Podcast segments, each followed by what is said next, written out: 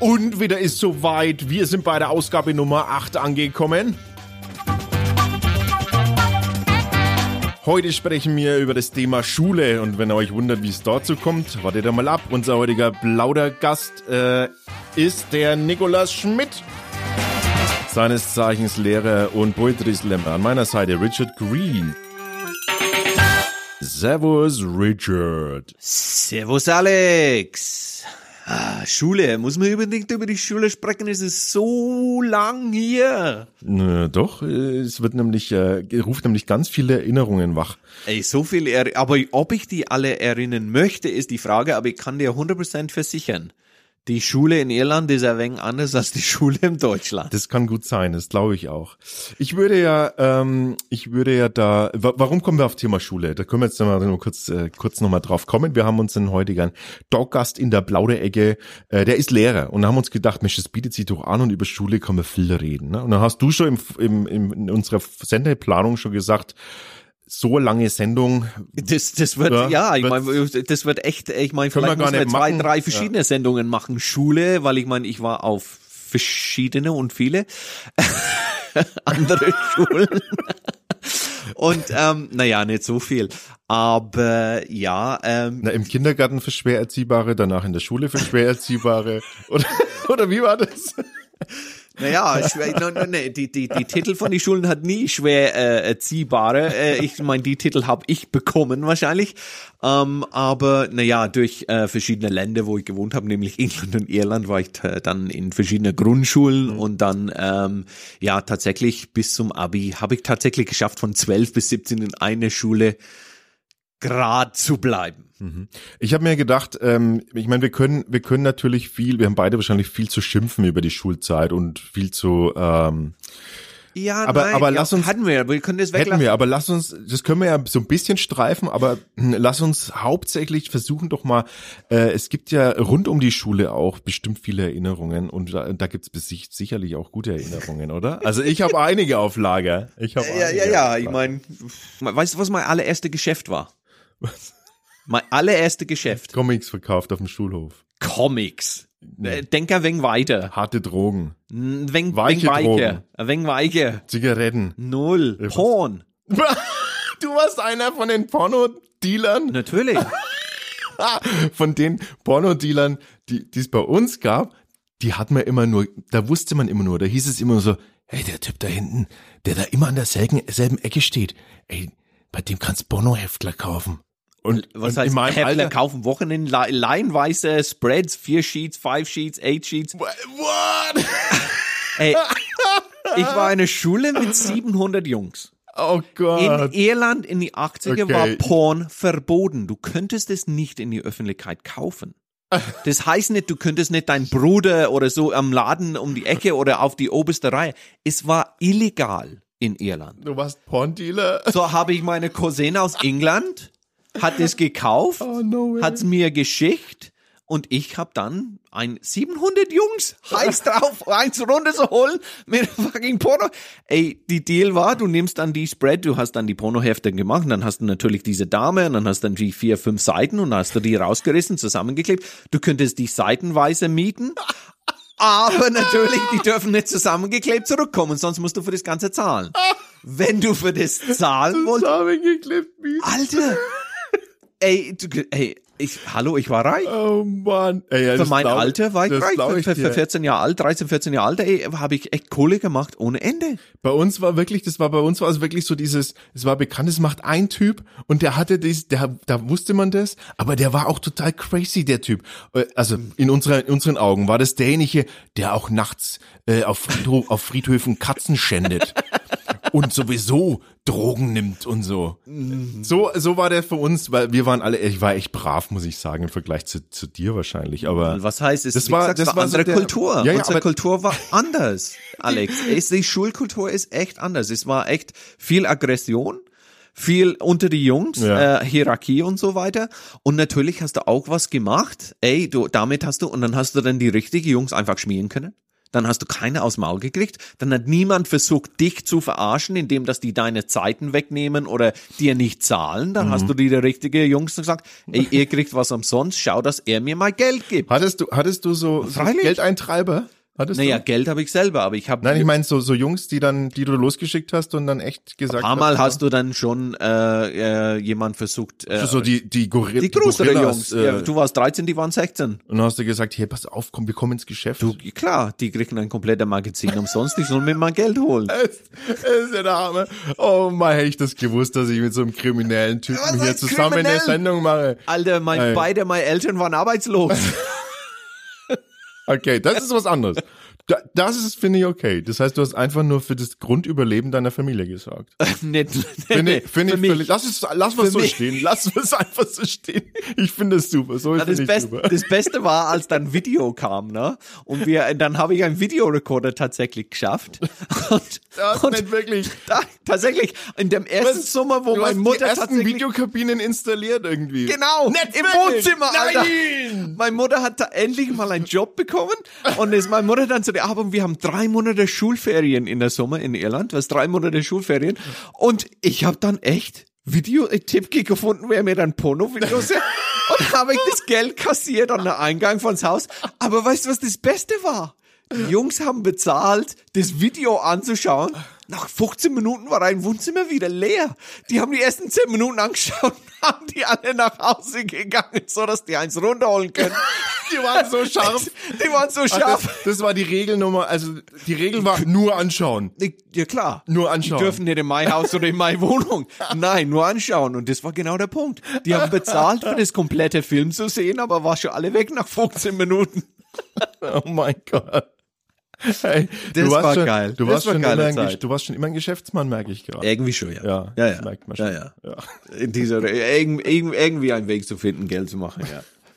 Ach Gott, und ich, ich äh, habe so harmlose Erinnerungen äh, an Gerüche von der Schule oder oder an so Sachen wie wie sich das anhört und anfühlt, wenn man ein, ein Lineal an der Tischkante entlang flappern lässt. das ist so. Das, Ich weiß, wie es ist, wenn man eine Lineal nimmt und eine buckt sich gerade was aus die Tasche zu holen und du kriegst ein Lineal und du pfeifst es jemanden. Ja. Ey, aber die minimalste Berührung tut am meisten weh. Ja, man hat, man hat aber auch, man hat aber auch echt so, so Wettbewerbe auch gemacht, gerade, gerade wir Jungs untereinander. Du hast dir gegenseitig irgendwie Dinge draufgeklopft. Also, weißt du, so dieses, dieses Punchen immer, so dieses Schlagen immer. Irgendwie so, just for fun. So, so am Oberarm, so. Ja, ja, puff, ja, genau. Ja, Irgendeine oder- Bewegung, das heißt, ich darf dir zwei geben. Oder halt mit dem, mit dem, mit so einem flapprigen Lineal, so einem Plastiklineal am Hinterkopf, so, pfing! Ja. Oder solche Geschichten. Das Schlimmste war der Campus. Weißt du, der Campus? Äh, Ein Campus ist das, wo du dann das Bleistift drin und es hat eine, so wie eine Nadel und du Zirkel. drehst, ein Zirkel, ja, ein Zirkel heißt. Die Zirkel bei uns haben nicht eine lange Nadel, Ja. die haben nur so hoch und dann Ja. ist eine Quadrat außenrum. Also, muss man ganz kurz erklären, du zeigst gerade die Nadellänge von einem halben Zentimeter ungefähr. Nee, nee, wenn überhaupt. Ja. Ja. Aus dem Grund, Ja, genau. dass das, das, das Spaß war, das, das Zirkel auf dem Stuhl zu halten, wenn der Ja. andere der Kumpel auf dem Schulter genommen hat, so dass sein Arsch auf dem Zirkel landet. Und wenn du dann ein, ein zwei Zentimeter Nadel hast, das war richtig gefährlich, hat's wehgetan. Nein, nein, die gab's bei uns auch nicht so lange, aber diese kurzen hatten wir auch und da war es echt, ich erinnere mich echt an Zeiten, da hat man Kämpfe, da saß man nebeneinander und dann hat der Lehrer natürlich gesagt, ja, jetzt Ruhe hier und dann hast du den Zirkel genommen und hast es dem anderen einfach in den Oberschenkel gerammt. Genau, ja. Einfach so. Ja, ja. Äh, Das, ohne, ohne nachzudenken. Er schreit wie Und die der schreit und wie muss rausgeschmissen. Genau. Ja. Und es ging immer drum, wer, wer schafft's, den anderen rauszukicken Genau. aus, der, aus der Klasse. Genau. Ich war, ich, ich war einmal rausgeschmissen aus der Klasse. Ich war nicht einmal da. Ich war krank. so eine Scheiß. Der französische Lehrer, Herr äh, Cleary heißt er, der Herr, Herr Cleary, Mr. Cleary. Eigentlich eine andere Geschichte über ihn, der war ziemlich cool. Ähm, genau, der war in der Ecke irgendeine Tumult und hat er einfach gebrüllt, Green, raus! Die komplette Klasse Super. haben sich das war schon, totgelacht. das war schon konditioniert. Genau, genau. Und die haben gelacht und er so, was ist los? So, der ist krank.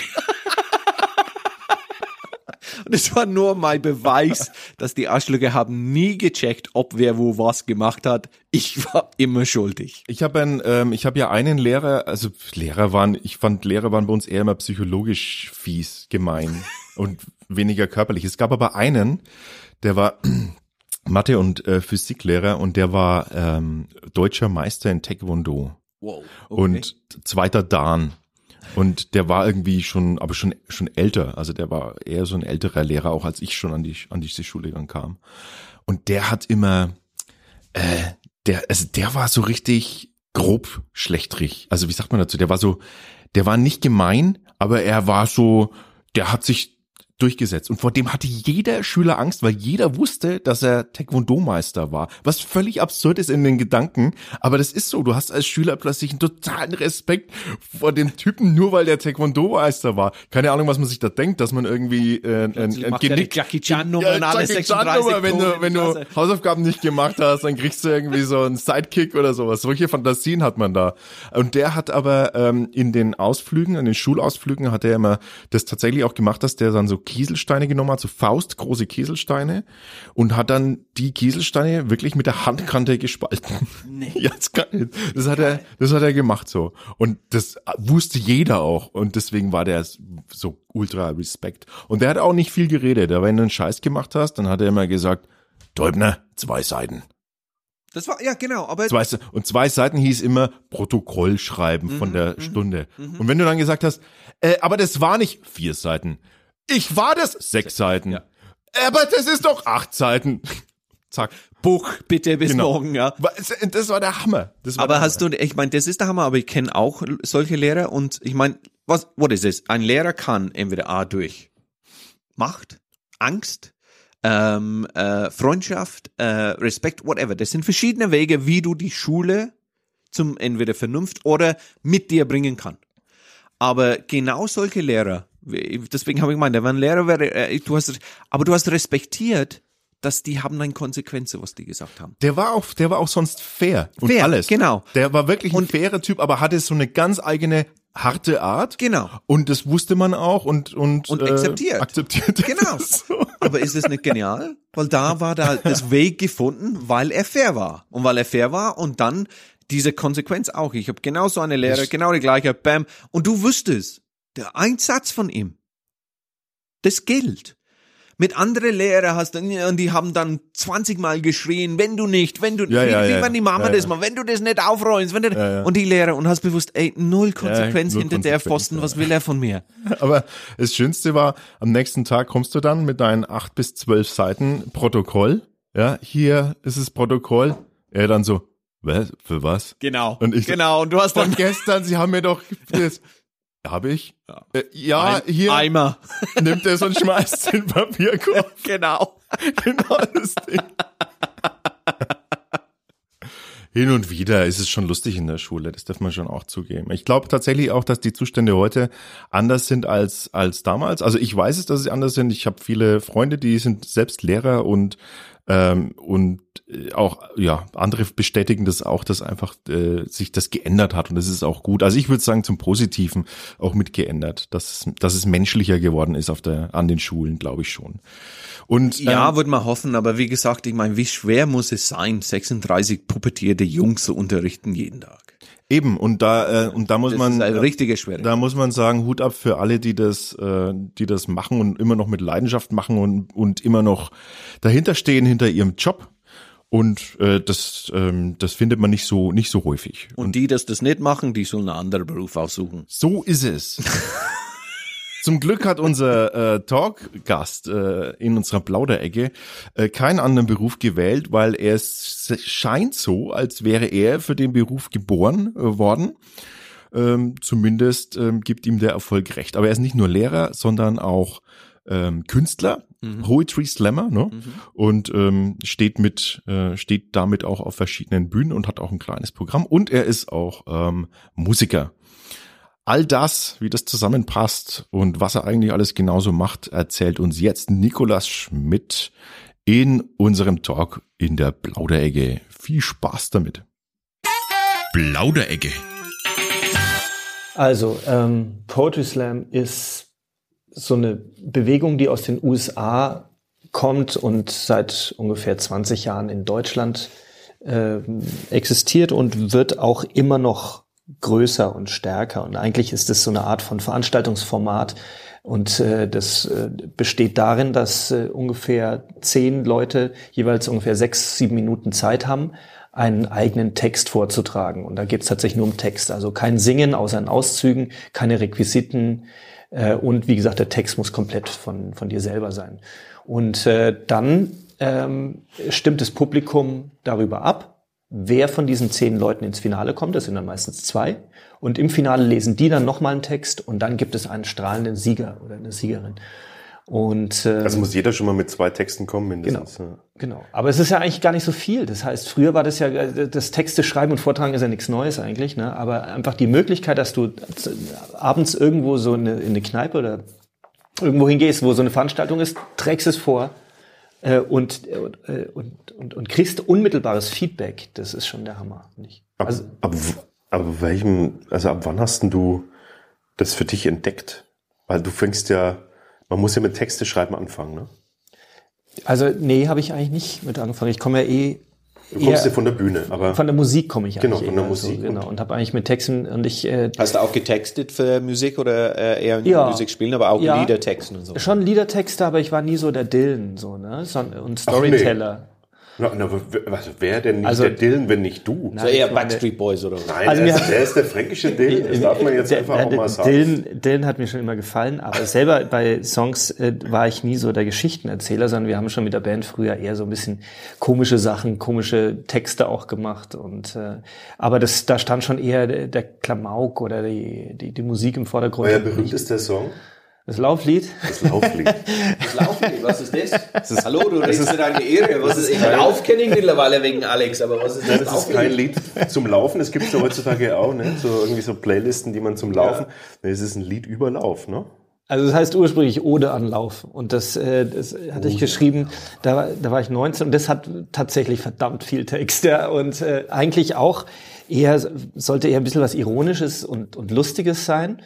Und es hat sich dann, also weil wir das jedes Jahr im Lauf auf dem Altstadtfest äh, spielen, hat sich das halt so entwickelt, dass das plötzlich inbrünstig von 300, 400 Leuten mitgesungen wird und eben diese Ironie sich so in, in Pathos verwandelt hat, ja. Das finde ich schon merkwürdig. Auf der anderen Seite kannst du eigentlich auch nichts dagegen machen. Das hat sich entwickelt zu der Hymne von Lauf sozusagen, ja. oder? Ja. Okay, muss ich mich Zumindest die inoffizielle. Die heimliche. Ja. Okay.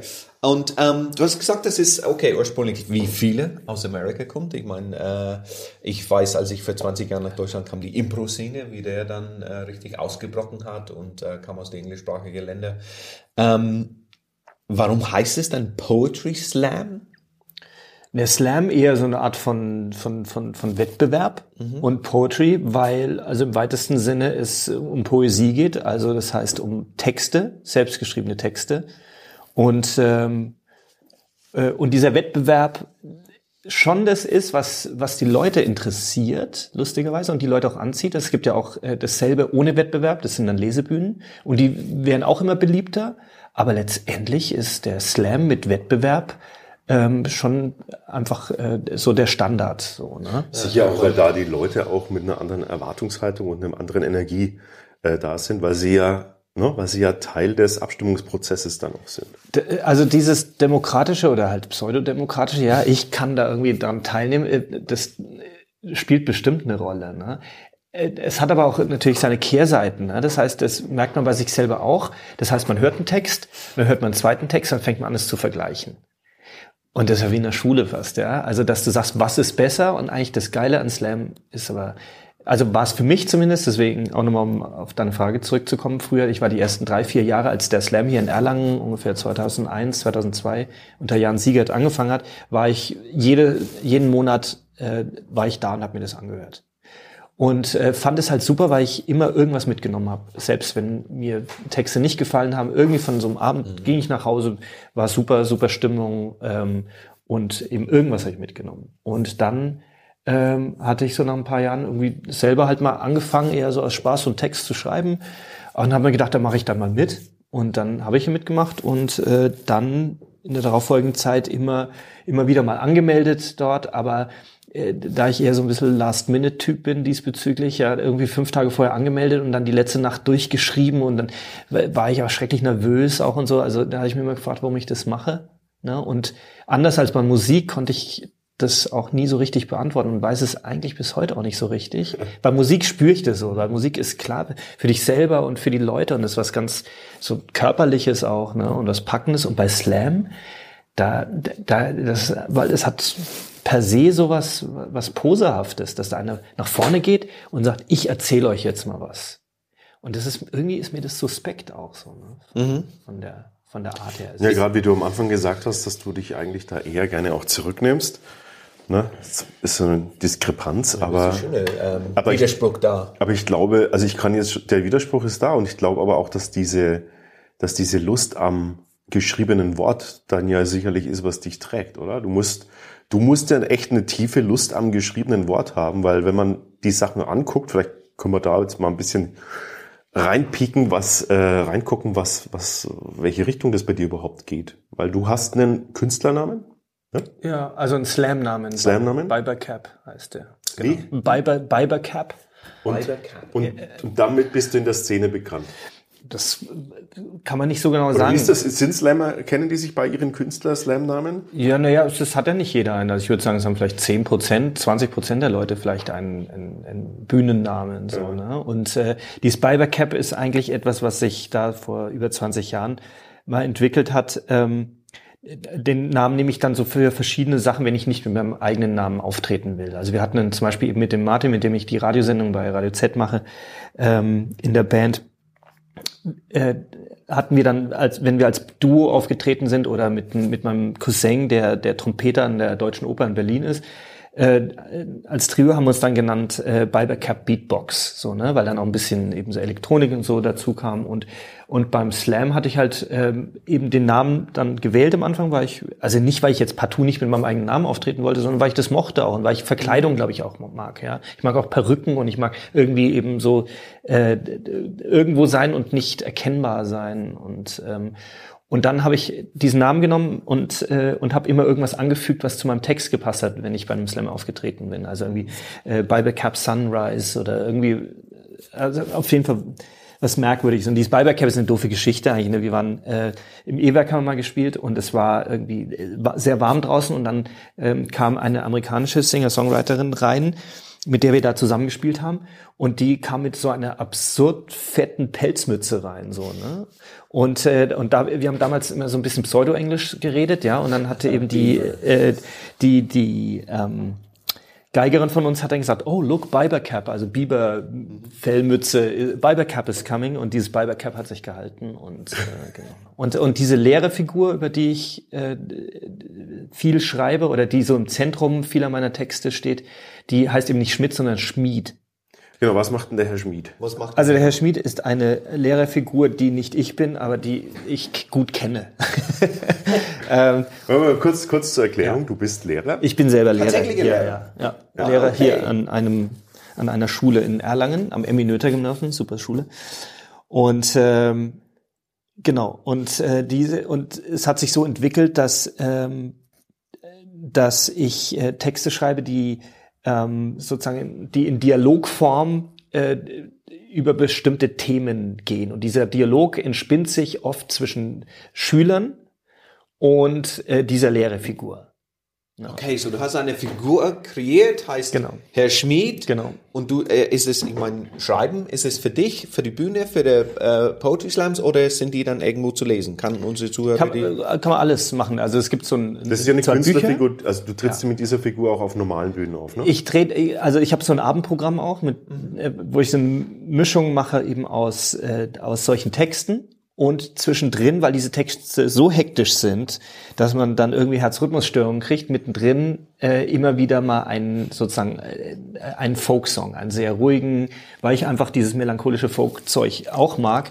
Und es äh, hat sich äh, so für mich rausgestellt, dass ich das mag, diese Kombination aus aus äh, englischsprachigen äh, Songs. Also die haben tatsächlich nichts mit den mit diesen gelesenen Texten zu tun. Und ich mag das auch nicht so kabarettistische Musik. Also mhm. es, weil da die Musik so als Vehikel äh, benutzt wird. Ne? Und ähm, Also das heißt, ich, ich trete so mit diesem Abendprogramm auf, ab und zu bei Slams auch noch oder wenn ich irgendwo angefragt werde oder eben bei Schulen fragen manchmal, wir haben ein Jubiläum, ja, und da haben wir diesen, äh, diesen einen Text von Ihnen im, im Internet gesehen und wollten fragen, ob Sie da bei uns irgendwie eben als Kabarettist quasi auftreten können. Und das tue ich aber jetzt nicht als als Herr Schmid, sondern also auf dem einen Plakat steht schon drauf Herr Schmid, äh, dem Herrn Schmid sein Tagebuch. Aber das bin ja nicht ich, sondern es ist diese Lehrerfigur. Lehrer, das heißt früh aufstehen, vormittags in die Schule gehen. Ja, irgendwann einmal korrigieren und diese ganze Kram, was man alles machen muss. Lieder schreiben, Musik spielen, Herr Schmied machen und auch Biebercap. Genau, dieses, dieses Balbercap-Ding ist ja der Slam, der der Ausgangspunkt von diesen Geschichten war, dass ich ab und zu bei Slams mitgemacht habe, aber auch nicht so viel wie jetzt die Jungen halt. Ne? Ich bin ja weit über 40 und Slam ist schon zwischen, also der normale Slam zwischen 19 und 27 sind die meisten Teilnehmer, wie auch das Publikum. Und jetzt gibt's, werden die noch jünger. Das heißt, wir machen hier in Erlangen zum Beispiel, äh, mache ich mit meiner Freundin den U20 Poetry Slam. Das heißt, es sind 15 bis 20-Jährige. Mhm. Und das ist nochmal was anderes. Ne? Das ist also nochmal viel unmittelbarer. Das heißt, diese 15-Jährigen, die dann so das entdecken, die sich entdecken und die Texte entdecken, werden die Älteren schon so ein bisschen, wenn die zwei, drei Jahre dabei sind, auch schon ein bisschen professionell werden. Die wissen genau, wie sie das Publikum triggern können und so weiter. Ne? Also Slam in der Schule, das äh, habe ich eben so vor sechs, sieben Jahren entdeckt und äh, habe da jetzt zwei, zwei P-Seminare schon gemacht, was so die Nachfolger von den Leistungskursen sind. Ähm, und äh, das heißt, die haben selber dann Texte geschrieben, reflektiert und, ähm, und dann selber in Slam so einen Wettbewerb, also so einen Abend am, an der Schule organisiert. Und das ist wirklich der Hammer, was da rauskommt. Ne? Und wie sich die Leute da entwickeln, es ist eine Nische an der Schule, ne, die eben nicht nur so ein bisschen so laber die laber und so äh, alles schön und mal kurz fünf Minuten schreiben und dann wieder schöne Stunde chillen, sondern die arbeiten hart an ihren Texten. Sie geben sich selber wirklich sehr kritisches und sehr trotzdem sehr wohlwollendes Feedback. Und wie gesagt, wie die Leute sich alleine durch dadurch, dass sie sich dann vor 100 Leute stellen, äh, weiterentwickeln, ne, das ist, äh, das, schaffst du alles nicht äh, in anderen Fächern so oder in den normalen Fächern in der Schule. Was sich bestimmt viele fragen werden, wenn sie dich mal gesehen haben oder jetzt dann auch mal gehört haben bei uns, wie viel davon ist autobiografisch? Einfach prozentuell. Also vielleicht. Weil es klingt, wenn ich kurz, ich kurz noch anmerken darf, es, es klingt, als wären das alles eins zu eins Erlebnisse, die du einfach nur mal schnell zwischen zwei Stunden niedergeschrieben hast. Also auch von der Geschwindigkeit her. So stelle ich mir das vor. Er hatte eine Stunde irgendwie hat wieder mal nicht gefasst, was da passiert ist oder dass das passiert ist, was da passiert ist und geht raus und schreibt sich das noch im Flur, im Laufen, schreibt er sich das alles noch auf äh, und um es dann auf seinem nächsten äh, Bühnenprogramm zu präsentieren. Also ich glaube, äh, das äh, ist ja sowieso das Ding. Jeder, der äh, an der Schule tätig ist oder ehrlich gesagt, der selber Schüler war, ne? Kennt das ja, wie viel verrückte kleine, mittlere und große Geschichten es da gibt. Und äh, was mich besonders interessiert, glaube ich, ist zum einen äh, Kommunikation. Das heißt, wie Leute miteinander reden und das da auch sozusagen so einen, einen möglichst authentischen Ton hinzukriegen. So, dass das eben nicht äh, nicht künstlich klingt, dass man sagt, ähm, also das so knapp daneben, dass man sagt, jetzt setz dich doch mal hin, ja, du zappelst ja schon die ganze Stunde. Passt so fast, aber irgendwie wird man es so nicht sagen, sondern äh, ich möchte, dass es so vom Ton her genauso klingt, wie man es, wie man es gehört hat. So. Und das vermittelt den Eindruck natürlich auch, dass es eigentlich fast einfach nur aufgenommen wird und, äh, also real aufgenommen wird in der Unterrichtsstunde und dann quasi niedergeschrieben. Und natürlich viele von den, von diesen Sprüchen, die, äh, die in diesen Texten sind, ähm, habe ich so oder so ähnlich äh, gehört. Und ähm, ich versuche die halt zusammen zu montieren. Ne? Also der Ursprungstext war eigentlich einer, der dann eben im Internet so unter so in der Schulszene quasi so abgegangen ist äh, auf YouTube, wo es eben eigentlich um so, ein, so eine chaotische Stunde in der fünften Klasse geht oder manche. Aber alle deine Stunden, die du von denen du da erzählst, sind chaotisch. Das ist, ja, das ist ja Teil des Konzepts, oder? Es ist, naja, also äh, es ist ja so, dass es mir nicht nur um, um die Darstellung des Chaos geht. Das war, das war bei diesem ersten Text so. Ja. Da war ich so überwältigt, da kam ich äh, frisch an die Schule, war ich so überwältigt von, von diesem, äh, von, äh, von, von diesem Tsunami. Ne? Das, das heißt, dass ich reinkam und einfach äh, eineinhalb Stunden lang ähm, einfach bombardiert wurde. Das heißt, ich konnte kein, habe keine zehn Sekunden Ruhe gehabt, sondern musste ständig irgendwie äh, agieren.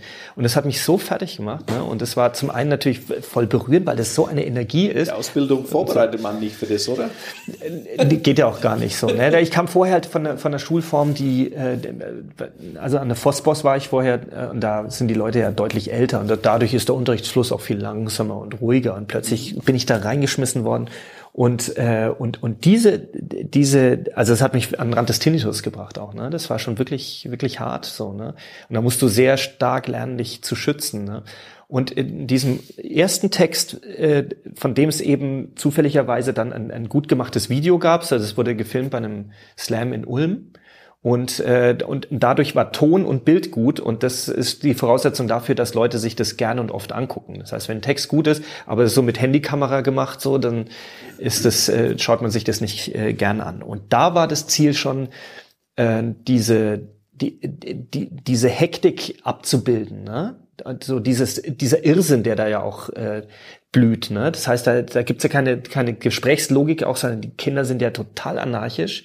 Und, ähm, und, und, und dieses Gefühl zu sozusagen zu, rüberzubringen, das war mein Ziel. Und jetzt, das hat sich aber so gewandelt, dass, äh, dass in diesem Gewand des Dialogs immer noch herkommt. Also ich schreibe gerne und viel so in diesem äh, in diesem Klassenzimmer-Dialog als Grundlage, aber es sind dann jetzt doch andere Themen, die ich da äh, verhandle oder die mich interessieren. Ne? Also politische Themen oder eben auch natürlich soziale Themen und diese Mischung aus das, was ganz lustig ist und gleichzeitig so der Horror, ja vielleicht häusliche Gewalt und was für sich so dahinter hervorlugt, das äh, rüberzubringen. Ähm, hey Nick, möchtest du äh, möchtest du ganz, möchtest du einen, ein Wort über deinen äh, Lehrer-Oscar verlieren? Oder lieber nicht? also, musst du, Oscar? Musst du nicht, aber. ja, das. Es nervt dich ein bisschen, ne? Es, nee, es nervt mich eigentlich nicht. Äh, es ist mir halt ein, einfach nicht wichtig so. Ne? Das, ähm, ähm, also so, ein, so eine Art von Lehrerpreis, deutscher Lehrerpreis ist das so. Und da gibt's verschiedene Kategorien und da ist so Schüler, in der Kategorie Schüler zeichnen Lehrer aus. Das heißt, die können das irgendwo in Berlin einschicken, das ist vom Philologenverband und irgendeiner Vodafone-Stiftung und so weiter. Die loben das einmal im Jahr aus und dann ähm, hat eine Jury das quasi ausgewählt. Ne? Und dann haben die mich irgendwann angerufen im Sommer und äh, gesagt, ja, hier so Lehrerpreis. Und ich habe mir also gedacht, oh, bitte nicht, ey, da musst du irgendwo hin und dann musst du was sagen und dann, äh, ja, dann fragen die dauernd, ja, was macht denn einen guten Lehrer aus und so. Und das in dem Moment, wo du dann anfängst, irgendwas zu definieren, ist es eh doof und so. Und dann äh, habe ich erst im September gemerkt, was das für eine große Veranstaltung wird in Berlin. Und ähm, und dann hatte ich einfach aber auch wirklich Schlimmes befürchtet. Hab dann, dann haben halt irgendwie Medien down angefragt, also hier so Erlange Nachrichten und Bayerischer Rundfunk. Und äh, da hatte ich halt die Befürchtung, dass dann einer so da äh, einem Artikel steht, ja, oder so ein Feature ist, der sich selber halt richtig cool findet und der genau weiß, wo es lang geht. Und das fand ich ein Horror. Aber letztendlich die Geschichte in Berlin selber, die Preisverleihung, fand ich sehr, sehr schön. Die war wirklich nicht aufgeblasen, sie war auch nicht äh, irgendwie, keine Ahnung, da waren lauter äh, wirklich, fand ich ganz coole Leute dabei, also zwischen humorvoll und trotzdem mit einem Herz fürs Thema und äh, gleichzeitig aber auch nicht dogmatisch, so alles, was man so in der, in der Diskussion über Schule, so im kleinen Rahmen hier in Erlangen oder so, oder Ministerium, Schule, Kollegium äh, mitbekommt, eben äh, eigentlich nicht so kennt. Ne? Und plötzlich hatte ich, habe ich da Leute so kennengelernt, die einfach über, über Bildung und Schule auf eine Art und Weise reden, wie ich es mir eigentlich immer wünsche. Mhm. Und das Feedback, was von außen kam, so von Kollegen und von Eltern und von Schülern und so war so ein freundliches und so ein positives, also insgesamt für, für die Schule auch so. Ich habe das Gefühl gehabt, das ist einfach ein, so ein geiler Kick für, für die Stimmung auch allein an unserer Schule, dass ich, dass mich das so ein bisschen versöhnt hat, somit, weil ich, wie gesagt, Preise. Okay, ähm, ich, ich, diese Bescheidenheit wegen der Preise, okay, kann man vorstellen, das, das habe ich verstanden und ich, ich habe dich jetzt kennengelernt, so eine Stunde oder so und das schätze ich total. Ähm, aber ein Stolz daran war, dass die Schule wer dich gewählt hat. Ich meine, wenn es dann von die Schule kommt, dann kann ich mir nur vorstellen, ey, das ist ein Beweis, dass du deinen Job richtig machst, dass du ein, ein, ein, ein Akkord mit die Schule hast, dass das, ey, du hast einer der wichtigsten Job der Welt. Kids, ja, zu, Kids zu vorbereiten für uns. Es ist eigentlich. Und wenn die Kids dann zeigen, hey, wir haben das Gefühl, dass diese Person seinen Job geil macht. Das ist das Wichtigste, oder? Das ist eigentlich das Schönste dran, dass es, dass es von den Schülern kam, oder? Die, die ganze Geschichte. Ja. Ja. Stell dir mal vor. Ja, aber es, es, sind ja nicht 1500 Kids, die ich in den letzten äh, zehn Jahren unterrichtet habe, sondern es ist eine Gruppe, gerade so, die auch so aus dieser, äh, aus dieser Slam, äh, aus der Slam-Ecke kommen und das ist eh sehr, sehr, sehr positiv und sehr emotional vor allem konnotiert. Ja, das heißt also, da ist so eine Intensität, dass du dann, wenn du dich einigermaßen mit dem Lehrer verstehst, den halt auch äh, cool findest und einfach auch verstehst und auch spürst, was da geht. In der Schule geht halt sonst natürlich lernen die viel, aber nicht auf sozusagen über diese emotionale Schiene, wie, wie, wie das bei Slam möglich ist oder bei Schultheater. Und deswegen ist, äh, das soll ja gar nicht, gar nicht kleinreden, aber es waren halt drei, vier, fünf Schüler so, ne? Und äh, es macht mich trotzdem nicht stolz so, sondern äh, wenn, dann ist das im Alltag etwas, wo, wofür ich sehr dankbar bin, ja, dass einfach das so ein, ein gutes Verhältnis ist und, äh, und trotzdem glaube ich, die äh, mich nicht einfach so sehen als den irgendwie, ja, den coolen Lehrer, der irgendwie Slam macht und Musik, sondern schon das auch, auch die Grenzen respektieren. Und ich glaube auch, dass ich ganz schön streng bin, immer wieder im Alltag, neben dem lustigen Part, so, ne.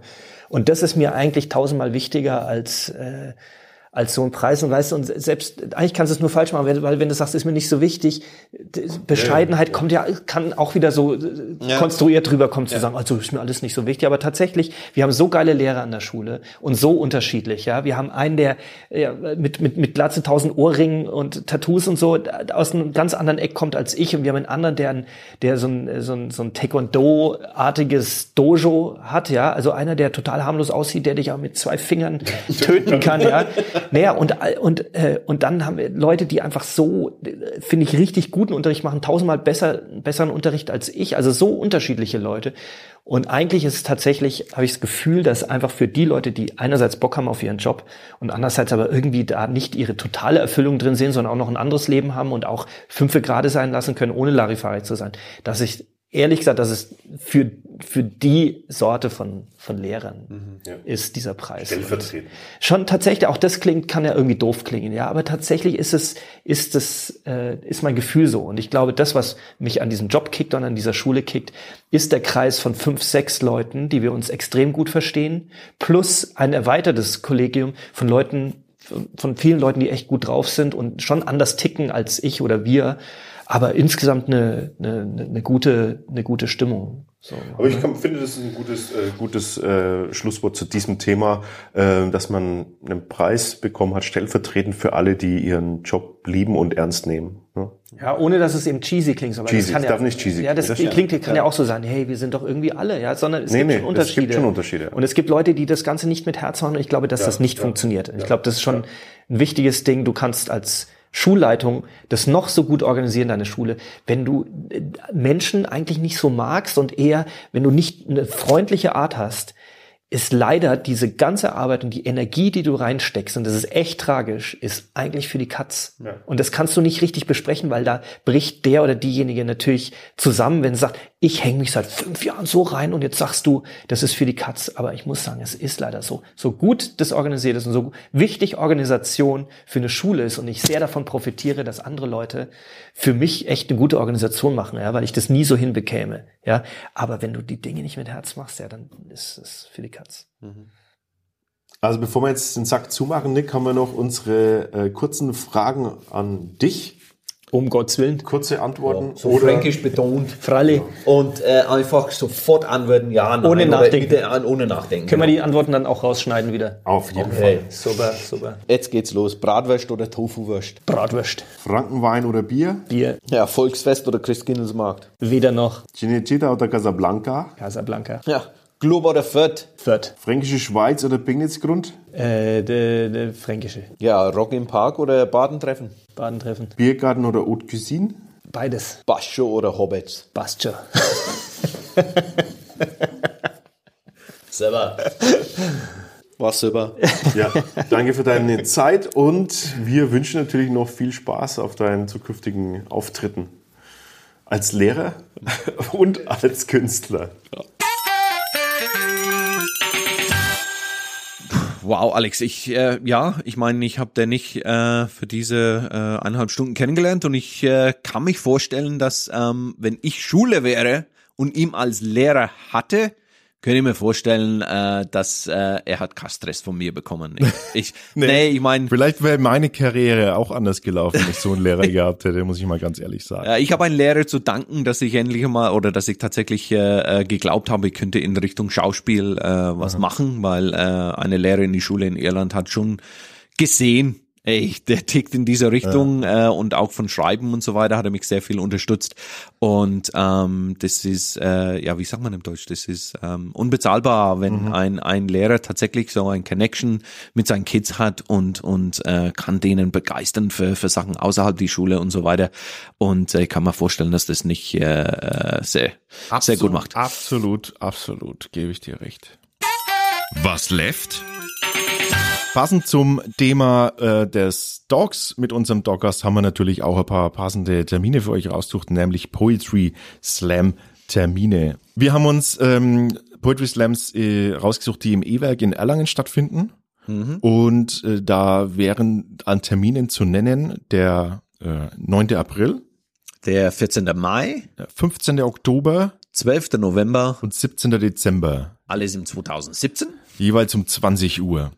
Genau. Ist jetzt natürlich jetzt äh, weit vorausgegriffen, aber ihr könnt äh, naja, gerne. April nächsten Monat könnte man dann. Ja, ja, und dann, und dann. Aber so wie ich das verstehe, sind ja auch ziemlich gut besucht. Äh, deswegen Einlass ist 19 Uhr, Beginn ist 20 Uhr. Und ich glaube, die Stunde Einlass, da braucht man davor, weil äh, kommt nicht zu spät, sonst äh, steht man die ganze Abend oder kriegt keinen Platz. Genau. Wir verlinken euch natürlich auch die Übersicht äh, der Termine in unseren Show Notes. Mega-Ecke. Mega-Ecke, Alex, Mega-Ecke. Äh, diese Woche bist du dran. Mega-Ecke. Über was möchtest du heute meckern? Ich möchte heute allgemein mich, äh, generell, jetzt möchte ich mich ja mal beschweren über äh, die Gaffer. Weißt du, was Gaffer sind? Gaffer ist dieses schwarze, faste Tape, das man, äh, wenn wir unsere Musikanlagen nee. aufbauen, festmachen und so. Das Gaffer Das ist Gaffer, Alter. Ja, das, darüber das möchte ich mich nicht beschweren. Da müsste ich einen Bliss machen, eine, eine, eine äh, triumphierte äh, Heiligstellung. Ja, das ja. ist ein, deswegen danke, was ist, was ist falsch an Gaffer, ey? Nein, es ist nein, nein, eine nein, der besten Produkte der Welt. Gaffer, Glotzer, Schaulustige. Ach so, okay, oh, Gaffer, okay, ist das ja. so die Pfosten am Autobahn, wer also ich meine jetzt zuschauen nicht, oder so? Ich meine jetzt nicht damit die die äh, Exhibition, nee, wie heißen sie, die Spanner, die Spanner meine ich jetzt nicht, die dir nachts äh, durchs Fenster schauen, sondern genau diese Vollpfosten, um dein Lieblingswort zu verwenden, genau diese Vollpfosten, die die sich, äh, die wirklich Einsatzkräfte behindern, die wirklich nichts Besseres zu tun haben, am, als am Leid anderer sich zu ergötzen. Ich könnte sie links und rechts fotzen, solche Typen. Echt. Ich pack das nicht, dass jemand so drauf sein kann. Ich verstehe es nicht. Ich verstehe es menschlich nicht. Ich verstehe es moralisch, ethisch nicht. Ich verstehe es in keinerlei Hinsicht. Es ist unfassbar. Es regt mich sowieso schon auf, wenn ich irgendwo vorbeifahre an einem Unfall und die, die und die Unfallstelle auf der gegenüberliegenden Fahrbahnseite kehre ich Stau, klar, aber auf der anderen Seite auch sich staut, nur aus dem Grund, weil die Leute langsam fahren, um zuzugucken. Das kotzt mich an. Kann ich verstehen, dass es der ankotzt, aber ich wirf nur schnell rein. Ist es tatsächlich so, weil die anderen zuschauen oder ist es nicht, oh, da war ein Unfall, viele Leute denken, weg von Gas. Nein, ist es nicht. Das wird sogar bestätigt von der Polizei, dass das okay. eins der größten Probleme ist für, für Sekundärunfälle, dass die Leute einfach äh, Gasgaffer wirklich die Fahrbahnen blockieren, teilweise stehen bleiben. Und dann kam das Beste, eine Nachricht, die ich gelesen, äh, gelesen habe, dass, äh, dass in einem ähm, in einem Großbrand in einer Diskothek ähm, waren wirklich Menschenleben auf dem Spiel gestanden und es hat gebrannt, die Feuerwehr kommt und war in der, in der, in der Früh um äh, 4.50 Uhr und äh, die kämpfen gegen, gegen die Flamme. Die Feuerwehr hat viel zu tun und dann ist es so, dass eine umliegende Bäckerei, die da war, 4.50 Uhr schon aufhaben und dann haben die, hat die umliegende Bäckerei, äh, haben den Helfern der Feuerwehr Käsebrötchen und Kaffee zur Stärkung zur Verfügung gestellt, freiwillig für die Helfer und auf einem Tisch. Und was passiert? Es kommen nach und nach Gaffer und fressen denen die Brötchen weg Und den Kaffee. Wie, wie, was ist doch unvorstellbar sowas? In welcher Welt leben wir eigentlich? Und dann stellen die Feuerwehrleute, obwohl sie eigentlich genug zu tun haben, stellen dann diesen Proviant, den man extra für sie da freiwillig zur Verfügung gestellt hat, stellen sie halt weg zum, zum Einsatzwagen und dann beschweren sich die Leute, dass sie ihnen jetzt dort das Zeug wegstellen. Ich fasse es nicht. Das ist der Gipfel aller Gaffer-Geschichten gewesen. Als ich das gelesen habe, habe ich mir gedacht, okay, das ist für mich ein Anzeichen dafür, dass die Menschheit noch nicht bereit ist, in ein neues Level aufzusteigen.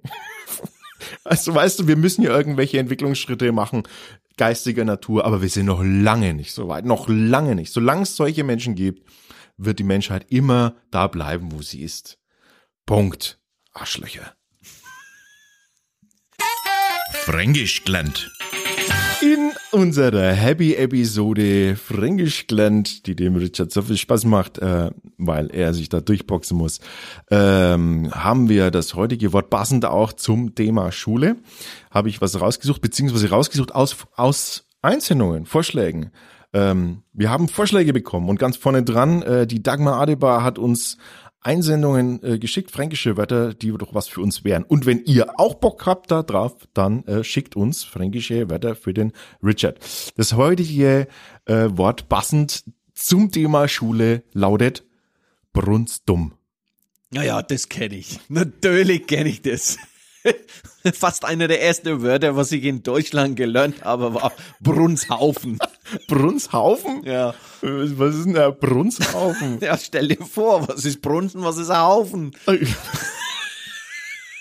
Keine Ahnung. Kackhaufen, aber. Na, in, in Bamberg, in, in der Fabrik, wo ich gearbeitet habe, in dem Sommer, der erste, der eine hat irgendwie gesagt, dieser Brunshaufen da drüben. Ach so, mehrere, mehrere ja, ja, Leute. Genau. Eine Ansammlung von Menschen. Und ja, ja. das hat er mir bei, so Brunsdom, äh, Klar, ne? Ja, ja, Brunshummeldom kann man auch. Brunshummeldom, ja, das ist auch eine Möglichkeit.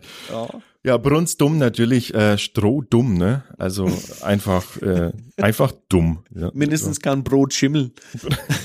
der ist so dumm, der kann nicht mal Schimmel, okay. Weißt du, in dem Zusammenhang, äh, im Kontext Schule, wenn du jetzt das gekannt hast, lege ich noch einen nach. Mhm. Ähm, kennst du das Wort Griffel?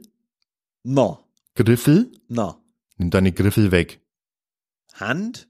Deine Hände? Finger. Finger? Ja. Ach so, war ein Griff. Und wenn man einen Griff hat mit die Finger, ja, so deine ja. Griffel. Deine Griffel ist deine Hand mit die Finger. Praktisch. Okay. So, und das ist auch so dieses, so, hey, kann ich ja mal, kann ich mal schauen? Nimm deine Griffel da weg.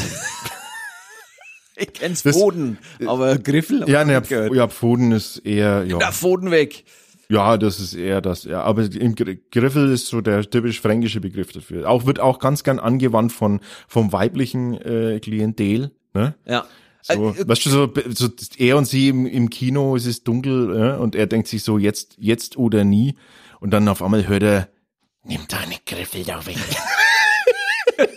dann weißt, wie die Situation war. Kann ich ganz kurz zurück zum Brunsdom kommen? Ja, gerne, weil gerne. jemand hat uns das reingeschickt. Okay, ich habe der Wort gekannt, weil ich mein Bruns, ich weiß, aber warum wird Bruns mit irgendwas dann, wie du sagst, Bruns, Brunsdom?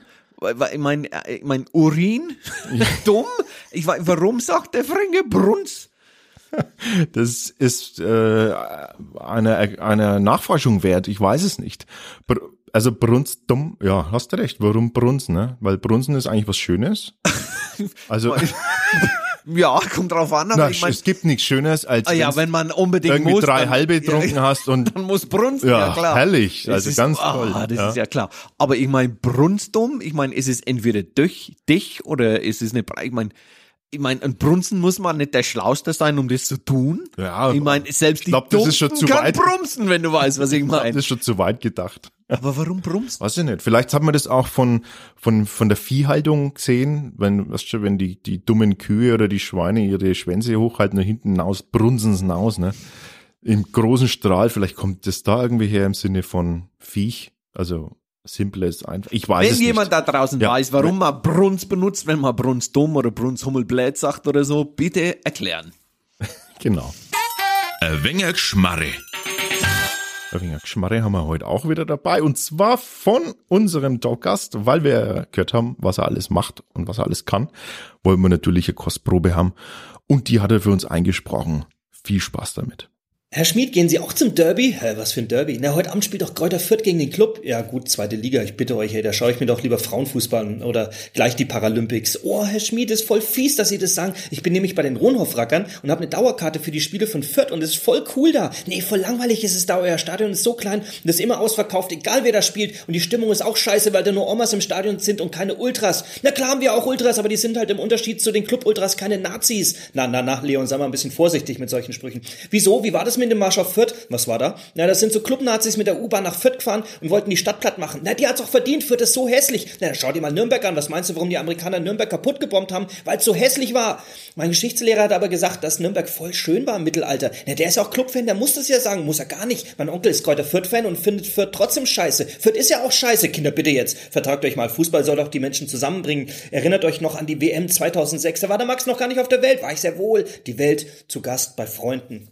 Aber der Max ist nicht mein Freund, der ist Clubfan. Leon, hör auf jetzt. Man kann doch nichts dafür, von welchem Verein man Fan ist. Ich schon, Herr Schmied, ich hab's mir immer ausgesucht. Für immer rot-schwarz. Rot steht für das Feuer und schwarz für, äh, für, äh, ich sehe schwarz für den Club, Herr Schmied. Ja klar, Leon, und was, für was stehen deine Farben? Also grün steht für grünen Tee. Hör auf, Max, das war gemein. Wieso, wenn dieser Teebeuteltüt damals der Spielvereinigung Fürth nicht Geld geschenkt hätte, wäre die längst pleite. Was mit eurem Teppichfuzzi und dem Uli Hönes mit seiner Wurstfabrik? Ohne die wäre der Club längst in der Kreisliga. Hm, Herr Schmied, auf drei im Weckler hätte ich jetzt voll Bock. Lass mal gut sein, Rainer, ist doch gleich Pause. Also nochmal, Leon, wofür stehen jetzt die Futterfarben? Also grün steht für die Hoffnung, dass wir wieder aufsteigen. Träum weiter, Leon. Und weiß, ähm, weiß nicht. Und Kinder, sagt mal, wer sind denn eure Lieblingsspieler? Der Phil Krug, meine auch. Äh, wie soll das bitte gehen? Erstens spielt er doch inzwischen bei Hannover. Und da kommt er übrigens auch her. Und zweitens müsst ihr doch zwei verschiedene Spieler nehmen.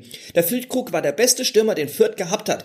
Ja klar, und dann ist er zum Club gewechselt, weil er Fürth zu geil fand. Nee, nur weil Fürth ihn sich nicht mehr leisten konnte.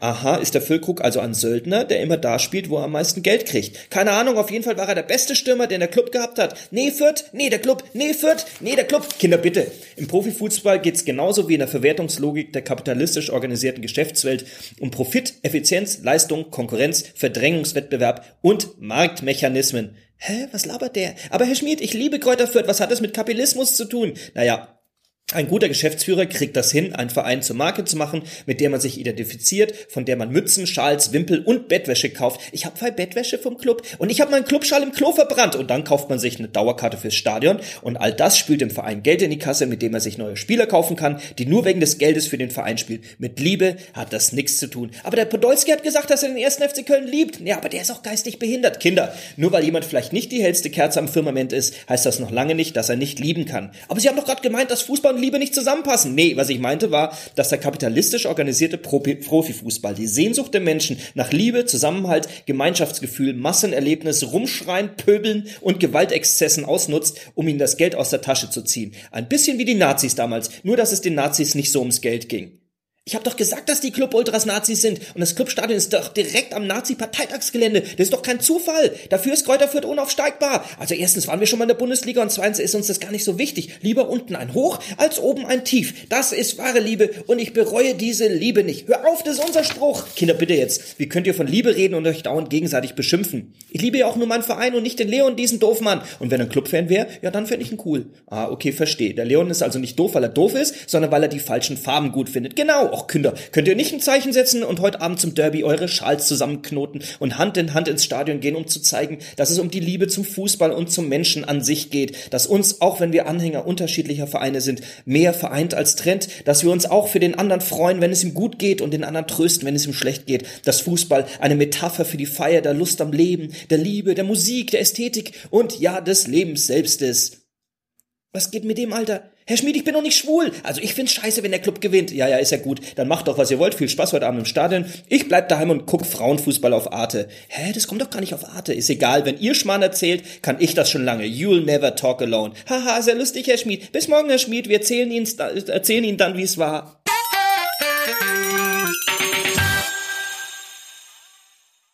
Äh, könnt ihr euch in etwa vorstellen, was der macht, der Nick. Der nicht, ja. Ich meine, glaubst du, dass er geatmet hat, während er das gemacht hat? Ja, vielleicht durch Öffnungen, die er uns nicht gesagt hat. So Fischgills oder so, wie die Fische ja. oder so, weil er so, so geil gemacht und dann die verschiedenen und dann, ja, okay. Diese äh, Geschmarre eins, äh, dieses Geschmarre, äh, was jetzt da gebracht wurde, ne, das ist, muss nicht immer nur von unseren Dog-Gästen kommen, sondern das könnt auch ihr da draußen, ihr da was hört und ihr sagt jetzt, Mensch, ich kenne jemand, der ist lustig, ich kenne jemanden, der macht auch solche Sachen oder ihr macht es vielleicht sogar selber, dann denkt da dran, dass ihr uns dieses Zeug schicken könnt. Wir kennen alle jemanden, wer nur Geschmarri redet. Die sollst denen einfach sagen, ey, nehmt euch auf und schickt die Jungs von Etzettler. Genau. Und dann äh, posten wir das bei uns mit rein in unseren Podcast. Zum Schluss noch eine, eine Bitte von uns an euch, weil ähm, wir wollen natürlich, dass ihr uns hört und wir freuen uns für alle, die das bereits tun.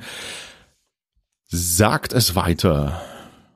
Nehmt den Link und äh, Teilt ihn an eure Freunde. Bitte tut uns den Gefallen. Oder bewertet uns auf iTunes. Äh, da könnt ihr uns auch bewerten. Und das Wichtigste für uns aber, sagt anderen Bescheid, dass es uns gibt. Ne? Ja, oder Sie können uns auch gerne am Facebook teilen. Share ist immer am besten. Sie können auch gerne das downloaden und wenn ihr im Auto fährt, andere Leute das spielen oder das auch zuhören können. Egal, ob die das wollen oder nicht. Ja, genau. Ihr, ihr habt die Macht. Quälerei. Ja. Ihr habt die Macht, okay. Ihr habt die Macht. Und äh, ansonsten äh, sagen wir herzlichen Dank.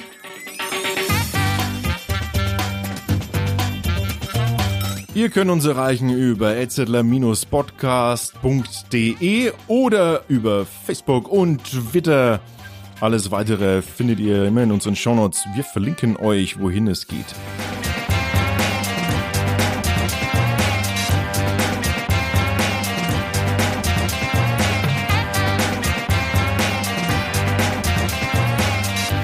Damit sagen wir Tschüss und auf Wiedersehen. Macht's gut. Servus.